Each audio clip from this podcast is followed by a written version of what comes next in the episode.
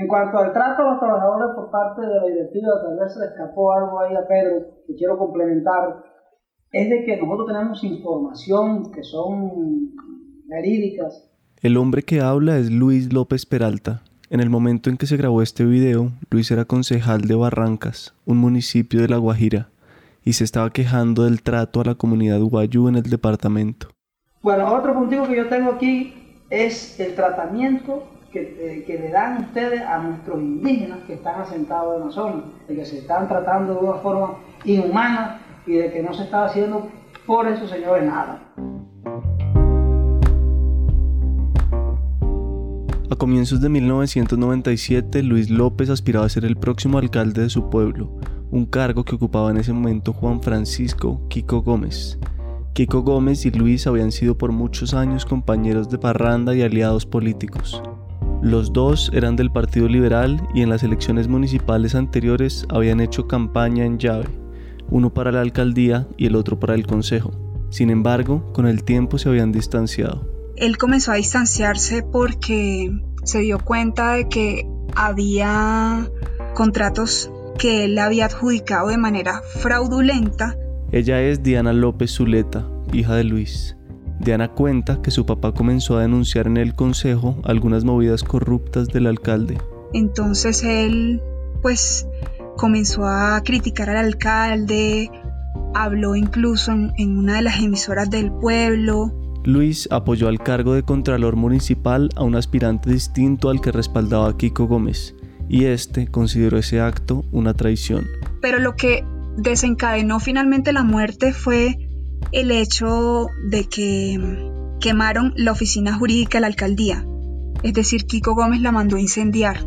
Según Diana, con el incendio el alcalde quería desaparecer documentos que lo incriminaban en malversación de fondos y enriquecimiento ilícito. Y mi papá se dio cuenta y comenzó a decir que habían incendiado la oficina jurídica para quemar los documentos y los contratos que él necesitaba para denunciarlo a él. Entonces lo mandaron a asesinar. El 22 de febrero de 1997, tres días antes de su cumpleaños número 39, Luis López Peralta fue asesinado en su oficina en Barrancas, delante de su pareja y dos de sus hijas. Con esa muerte, Kiko Gómez se deshizo de un rival incómodo, y por muchos años este y otros de sus crímenes siguieron en la impunidad. Su poder en La Guajira llegó a tal punto que en el 2011 fue elegido gobernador del departamento. Sin embargo, en el 2013 la Fiscalía en Bogotá ordenó su captura y cuatro años más tarde la Corte Suprema de Justicia lo condenó a 55 años de cárcel por varios homicidios, entre ellos el del concejal Luis López. Diana López, que en ese momento se había graduado como periodista, asistió a todas las audiencias del juicio por el asesinato de su papá. Se sentaba en las bancas del público, prendía su grabadora y tomaba apuntes. Más adelante leyó las más de 7.000 páginas del expediente judicial contra Kiko Gómez y también hizo más de 90 entrevistas. Con base en esa información y con sus recuerdos familiares, Diana escribió Lo que no borró el desierto, un libro publicado por la editorial Planeta que lleva en su tercera edición y ha tenido un gran éxito en ventas. La historia pues ha conectado con tanta gente no porque me sucedió a mí, sino por la manera en cómo está narrada que va más allá de, del tema de un político de La Guajira que asesinó a un montón de gente. Habla pues de la relación entre un padre y su hija, eh, del dolor, de la pérdida. Y todos estos son elementos universales. Bienvenidos al Topo, un podcast de entrevistas en el que exploramos lados desconocidos de personas con formas de vivir y pensar fascinantes. Soy Miguel Reyes. En este episodio hablé con Diana López sobre el vacío que le dejó el asesinato de su padre, el castigo y el perdón hacia el victimario, y sobre el entramado criminal que dirigió Kiko Gómez en La Guajira.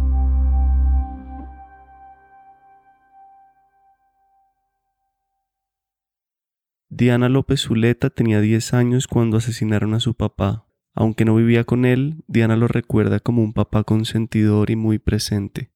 Yo siempre lo recuerdo con mucho cariño, como un padre muy amoroso, que llegaba a mi casa, que me abrazaba, que me decía siempre lo que sentía, que me quería mucho, siempre llegaba con regalos, siempre estaba muy pendiente de cómo me iba en el colegio, me felicitaba, me alentaba. Si hacía algo bien, como por ejemplo tocar guitarra, entonces él me aplaudía por eso. Era como una relación de padre e hija muy bonita, aunque no vivíamos juntos. Y bueno, pues tenías 10 años cuando lo mataron y el 39. Y ahora, pues digo, en retrospectiva, ya más de 20 años después, ¿cómo ves que eso te marcó la vida? Fue definitivamente como un nuevo comienzo. Un poco dices también en el libro que te impulsó a estudiar periodismo y a dedicarte a investigar su crimen.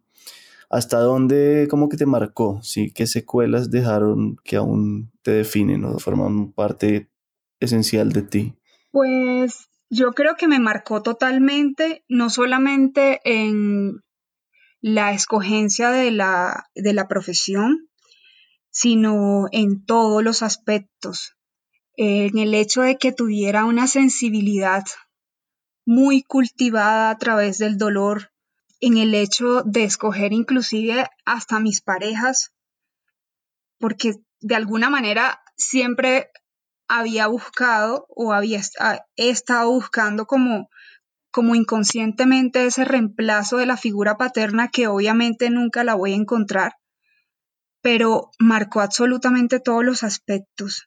Y bueno, estudié periodismo impulsada por eso, por saber qué había pasado, más que por hacer justicia era conocer la verdad. La muerte de mi padre marcó el fin de mi infancia y el comienzo fragmentado de una adolescencia llena de profundos miedos. Acabó con muchas cosas, sus ojos negros y relampagueantes al verme, sus visitas inesperadas, sus cálidos abrazos, la espera del regalo navideño, las clases de guitarra, para quien la serenata. Sucumbo entonces a la misma melancolía y soledad que siempre han sido parte de mi vida, porque así haya crecido al lado del amor de mi madre, mi papá representaba la fuerza, la valentía, la esperanza. Todavía lo lloro como si no hubieran pasado los años. Nada ha mitigado el dolor ni reconfortado mi espíritu, ni los versículos bíblicos, ni los sermones, ni las terapias, ni las pastillas antidepresivas, ni la homeopatía, ni el alcohol, ni los novios que un día esperé que llenaran el vacío ni dormir, ni el llanto, ni el tiempo, ni la condena judicial, ni escribir este libro.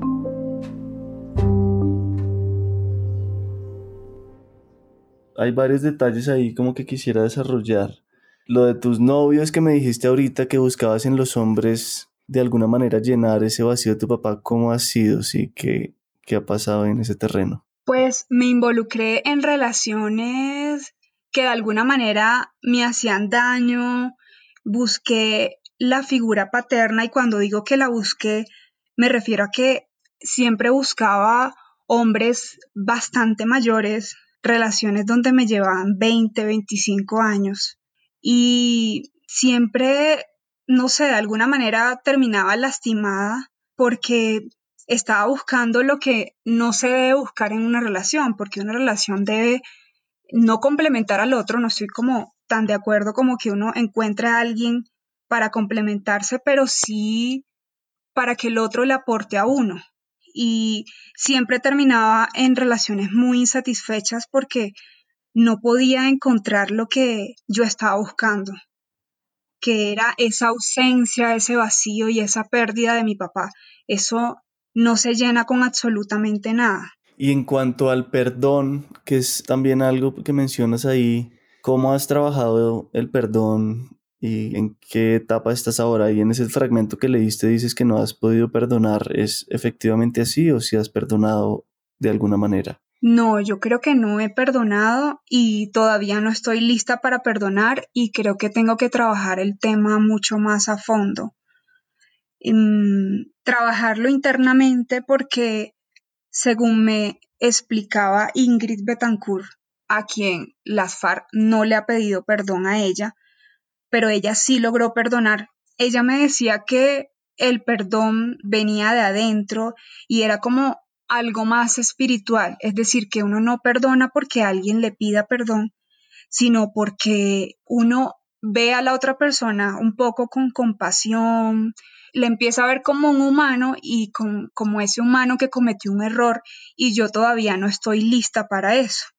Es decir, yo siempre he pensado que no me van a ver en una escena de abrazo o de darme la mano con el victimario cuando él nunca ha reconocido lo que hizo. Claro. ¿Y cuál es como tu relación o tu emoción hacia el victimario? ¿Qué sientes y qué nos quieres contar de él para los que no sepan nada de Kiko Gómez ni hayan leído el libro? Kiko Gómez está preso en La Picota, en Bogotá, y bueno, él está con muchas comodidades en la cárcel. De hecho, hace poco me, me enviaron un video de él donde está celebrando el cumpleaños. Él cumplió en agosto y está como si estuviera en un apartamento. Es decir, hay incluso decoración de cumpleaños. Y hay trago y hay torta y bueno, está allí como, como si estuviera en su casa de alguna manera.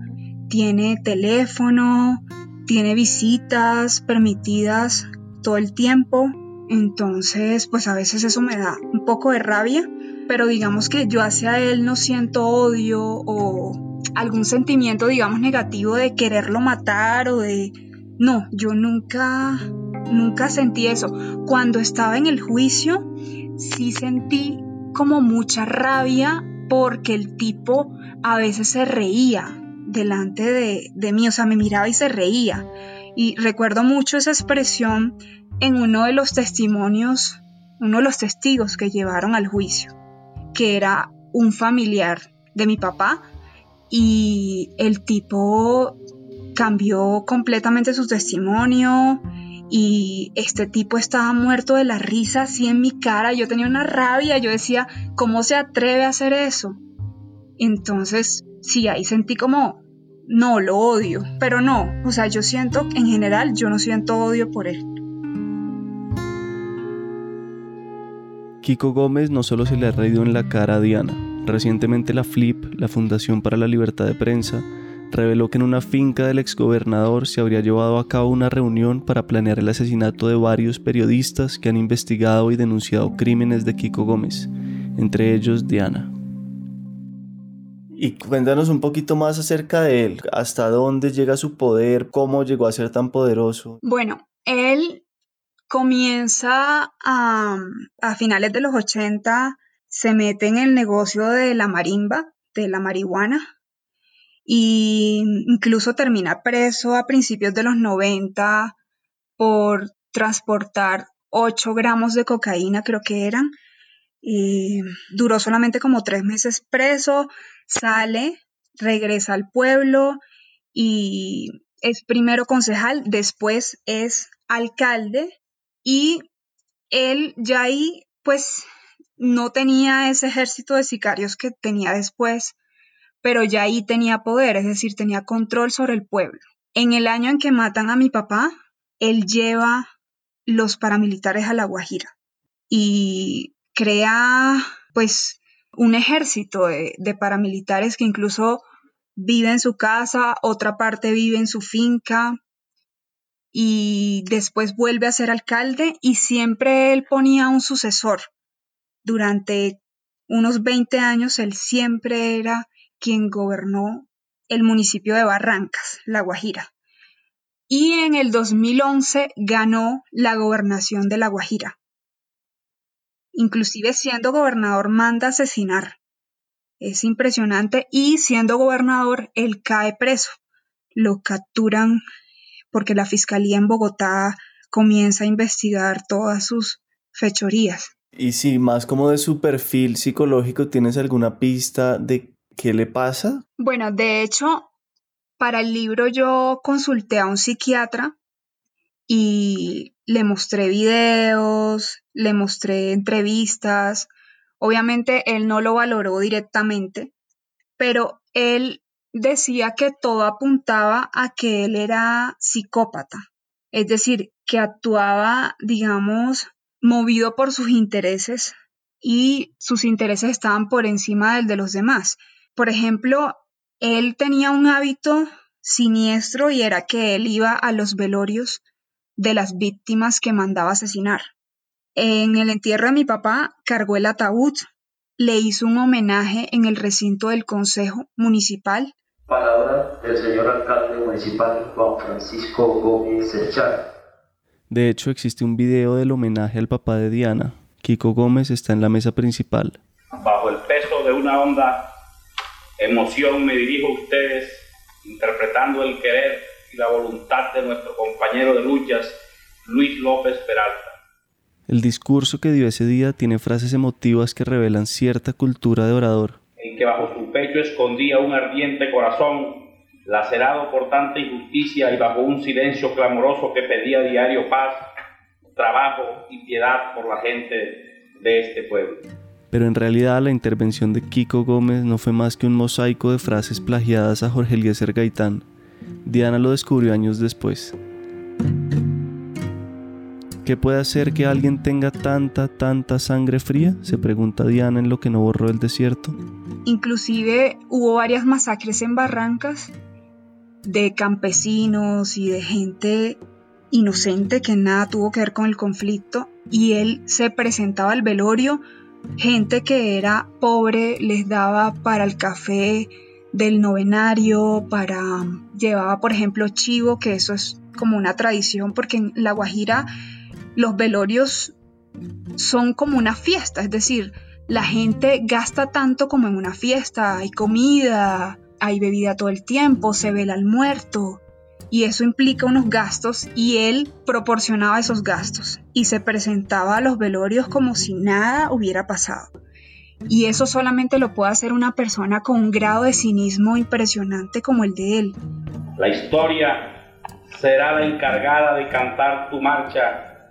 Sobre tu melena ensangrentada revolotearon las águilas como temerosas de dejar tu cabeza colosal. Él iba y daba, le daba el pésame a las viudas, a, a la mamá del muerto y amanecía en el velorio como si nada. En el de mi papá llegó a decir, mataron a mi mejor amigo. Y fue y se ofreció a cargar el ataúd. Es aterrador, es aterrador.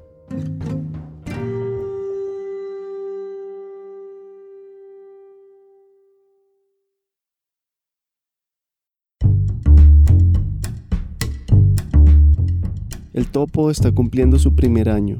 Ha sido una gran aventura. He conocido y dado a conocer a personas increíbles que han abierto mentes y corazones de miles de oyentes. El reto ahora está en mantener este proyecto. Por eso en la no ficción, la casa productora del Topo, acabamos de lanzar la campaña Mil cómplices de la no ficción, con la que buscamos que mil personas se sumen a nuestro programa de membresías antes del 31 de diciembre Así lograremos nuestro punto de equilibrio financiero y aseguraremos la continuidad del topo el próximo año. Decidimos aventurarnos en esta campaña para apostarle a un modelo de negocio en el que sea nuestra propia comunidad de oyentes la que le ponga el valor a nuestro trabajo y así mantener la independencia y una relación cercana con cada uno de ustedes. Para hacer tu aporte, solo entra a la noficción.com y haz clic en Hazte cómplice. Puedes elegir entre hacer una donación única o un aporte mensual. A los que ya están ahí, nuestra eterna gratitud.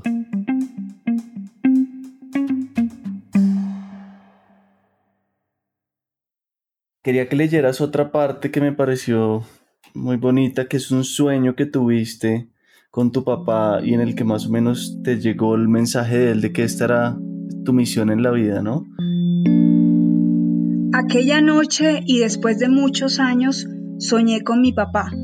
Fue tan vívido que sentí su presencia. Me levanté a medianoche agitada, con la garganta seca, empapada de sudor. Sentí punzadas en la cabeza. Me senté en la cama, me sacudí las cobijas y encendí la luz. Tomé el cuaderno de la mesa de noche y escribí. Octubre 5. Soñé con mi papá. Esta es una señal. Nada me va a pasar. Voy a aprender a confiar. Buscar la verdad es mi misión en la vida. No me puedo dejar intimidar. Sí, y eso me lleva un poco a que hablemos del miedo, como cuéntame cuál ha sido la evolución del miedo en ti. Mira que el miedo tiene muchas etapas y el miedo paraliza también y yo hoy día tengo miedo a muchas cosas, como siempre. Yo pienso que que el hecho de haber crecido sin mi papá me hizo ser como una persona que no tiene como tanta autoconfianza en mí misma.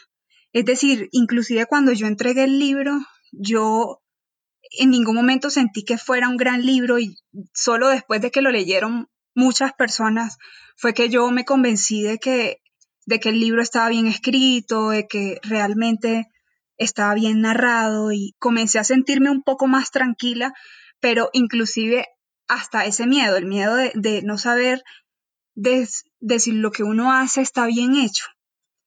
Eh, hay, hay, una frase de Borges que el otro día escuché que le, le dijo a María Kodama, y es que el miedo es la peor de las esclavitudes porque es la que uno mismo se impone. Y yo creo que en este caso, claro, era un miedo infundado porque este tipo infundaba terror, pues con plomo, ¿no? Todo el que hablaba contra él terminaba asesinado. Y era enfrentarme a ese miedo y enfrentarme también a todos esos estereotipos y todas esas cosas aprendidas de mi región en las que te dicen eh, no hagas nada porque es mejor ser prudente, cállate, saluda. Es decir, uno terminaba saludando a la gente que eran del lado de los victimarios y que lo veía como normal. En mi tierra se ve muchísimo eso. Entonces, claro, con Kiko Gómez eso no pasó, porque yo no tuve ninguna relación con, con él, pero en el pueblo todo el mundo eh, le hacía lisonjas por quedar bien con él, pero también era como un mecanismo de protección. Y en, mi caso, cuando, cuando comenzó todo esto, que yo supe que ya cursaba una investigación de él en Bogotá, yo sentía muchísimo miedo y yo me tuve que enfrentar a él y tomar una posición porque yo sabía desde el principio que mi familia no me iba a apoyar y que no estaba de acuerdo con que yo me constituyera parte del proceso, ni con que yo declarara, ni que estuviera en nada de esto, porque sabían que era también para protegerme, ¿no? Pero también era porque quieren que, que haya justicia, pero quieren dejarle la justicia a Dios y también es una forma como mediocre de, de arreglar las cosas y de no hacer nada. Hmm. ¿Cuál sería como el escenario ideal para ti que estás esperando que pase ya una vez con este libro publicado, con el preso? ¿Qué más como que tienes en tu agenda o en tus metas, en tus propósitos? Pues con respecto a mi profesión, quiero seguir escribiendo, que es algo que me llena mucho cuando lo logro, porque es muy difícil hacerlo y quiero seguir pudiendo cubrir temas difíciles, pudiendo ir a regiones apartadas. Eso es lo que, en lo que yo me veo y, en lo que yo siento, digamos, en, en la posición más, en la que me siento más cómoda siendo reportera. Y mm, estás en un momento ahora como no fácil en términos de seguridad, ¿no? Tienes escoltas, protección a los 33 años. Cuéntame un poco cómo te has sentido así y qué te hace sentir segura y si tienes miedo a, una muerte violenta o has pensado en eso. En el libro también dices que has soñado que, que vas en un taxi y te matan, ¿no? Sí, de hecho ese es un sueño recurrente que tengo, que voy en, en el carro y se me para una moto al lado y comienzan a disparar y yo me tiro al piso del carro. Siempre sueño eso. Es como puede ser algo ahí en el inconsciente del mismo miedo, no creo que sea premonitorio. Y bueno, desde la condena, desde hace más de tres años, yo tengo esquema de protección. Y ha habido épocas en que yo uso el chaleco antibalas. Por ejemplo, esta es una época en la que yo estoy usando el chaleco antibalas porque siento que estar en un carro blindado no es seguro porque hay armas que traspasan los blindajes de, de esos carros. Entonces es como también una manera de protegerme. Y yo soy muy desconfiada. Yo siempre estoy muy atenta, no paranoica, pero desconfío inclusive de las personas que me cuidan porque siempre se han visto casos de traición y este tipo de cosas, entonces eso me hace que yo esté siempre muy alerta. Y mm, cuéntame un poquito como sobre tus aspiraciones también, como de familiares y eso. ¿Vives con alguien ahora? ¿Aspiras a tener pareja, hijos? ¿Cómo te sientes en ese sentido? Bueno, no, no vivo con nadie, estoy sola y a veces pienso que sí y a veces que no. Es decir, desde muy niña decía, no, yo no quiero ser madre porque el, el rol de la mujer que yo vi en mi tierra era el de la que atiende al marido y cuida a los hijos y yo en eso no me veía ni me veo. Pero a veces siento que, que sí hace falta, que, que sería chévere poder compartir con alguien y poder tener como una vida en pareja, tener un hijo, no sé, es que uno no sabe. Yo igual no tengo ni idea. ¿Y qué te hace sentir segura ahora? Como ahorita volviendo a lo de los escoltas y la inseguridad y los sueños y tal, como qué momentos o qué cosas te, te dan tranquilidad y seguridad. Pues yo creo que cuando estoy encerrada, porque encerrada me siento un poco más segura. No sé, es decir, la pandemia también ha servido un poco para eso, ¿no? Para que uno no salga y, de alguna manera eso le da un poco más de seguridad en ese sentido, porque yo estaba súper, como súper tranquila cuando salió el libro. Mucha gente se me acercó, inclusive del pueblo, y me comenzó a decir, oye, cuídate ahora que salió el libro, mira que esta gente no le importa ejercer venganza y ahora menos que tiene esas dos condenas, cuídate mucho, no sé qué, y yo súper relajada. Pero ya después llegó, empezó a llegar información concreta de reuniones, de planes para matarme, inclusive de alguien muy cerca de, de esa organización delincuencial y ahí sí me asusté muchísimo. ¿Y cuál fue una escena difícil de escribir? ¿Cuál tienes como en la memoria que fue algo doloroso, que lloraste, que, que te salió con mucho esfuerzo en términos emocionales, pues? Yo creo que un capítulo o el, o el capítulo en el que yo recuerdo haber llorado más fue el capítulo del entierro, principalmente porque hay video del entierro. Es decir, desde que el ataúd sale de la casa de mi abuela hasta que el ataúd está ya en el cementerio y le están dando paladas de tierra, pero me dolió mucho, mm, no por haber visto a todos los que aparecen en el video llorando, me dolió por ver al victimario ahí, muy orondo y muy tranquilo, homenajeándolo. Me dolieron las palabras del cura de Barrancas, porque él hacía una analogía con, con una parte de la Biblia y decía que mi papá y que la familia tenía como la culpa de que lo hubieran asesinado, justificaba la muerte y decía que no investigáramos nada, que perdonáramos. Y además hay una cosa y es que yo nunca quise ver a mi papá en el ataúd. Yo tenía mucho miedo porque yo nunca había estado así como en un velorio y el primero es el de mi papá y muere asesinado y, y me habían dicho que la bala había sido en, en, la cabeza, en la cara y comentaban de que había quedado distinto y que no se parecía y yo sentí mucho miedo de verlo y en el video del entierro lo vi por primera vez. Entonces fue muy impactante eso. Fuerte, lo siento, sí.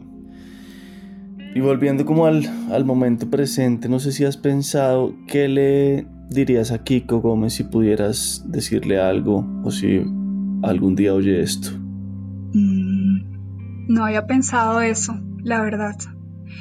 Lo que sí es que cuando estaba investigando lo del libro, sí pensé en buscarlo y pedirle una entrevista como una periodista cualquiera pero comencé a pensar como, ¿para qué si él no me va a reconocer nada? si él no va a ser capaz de, de decir sí, yo, yo, yo lo hice y lo hice por esto, y para mí era importante poder hablar con él para que me dijera eso, pero él no lo va a hacer. No sé qué le diría si lo tuviera enfrente, no tengo ni idea. ¿Y cómo sería como tu estado emocional ideal? ¿Qué te imaginas? ¿Hacia dónde quieres apuntar? Pues como pasar la página y perdonarlo. Es decir, ¿qué te queda para, por hacer para sanar esas heridas que aún tienes? Pues es que yo no sé si finalmente el vacío se irá a ir completamente. No sé si, si exista ese estado en el que haya una cierta resignación por lo que pasó y, y verlo de una manera bonita y de enseñanza y aprendizaje, no he llegado a ese estado. Yo creo que cuando, cuando alguien muere de una forma violenta, existe como esa desazón de, de lo que pudo haber sido y no fue. Total, así es. Pues Diana, creo que eso es todo. Te agradezco muchísimo tu tiempo, te felicito por este libro. Qué bueno que, que esté saliendo esto a la luz, que pues que, que esté sanando las heridas también. Mil y mil gracias. Muchísimas gracias. Diana López Zuleta es periodista y vive en Bogotá. Su libro Lo que no borró el desierto lo encuentran en las principales librerías de Colombia. El Topo es una producción de la no ficción y es presentado y dirigido por mí. La edición es de Juan Serrano, la mezcla y el diseño de sonido son de Daniel Díaz, Álvaro Guerrero es el manager de audiencias y José Miguel Sierra es el practicante del equipo. Con el próximo episodio, el Topo estará cumpliendo su primer año al aire y les estamos preparando una sorpresa. Si quieres hacer parte de este proyecto y ayudar a que continúe y crezca, te invitamos a convertirte en amigo de la no ficción. A partir de 2 dólares recibirás beneficios especiales como descuentos en librerías, acceso a audios no publicados y a nuestros encuentros con oyentes. Solo entra a lanoficción.com y haz clic en Haz tu donación. Te lo agradeceremos siempre. Este proyecto es posible gracias a las donaciones de nuestros oyentes. Algunos de ellos son Carmen Fonseca, Carolina Vidal, Luisa Sparriagui, Valeria Mira, Vanessa Correa, Camilo Pineda, Cintia Bustos, Juliana Cardona, Camila Nieto y Jenny Giraldo. Si quieren contactarnos, estamos como Podcast del Topo en Instagram, Twitter y Facebook. Si tienen preguntas, comentarios o sugerencias, no duden en escribirnos por ahí. Muchas gracias por escucharnos.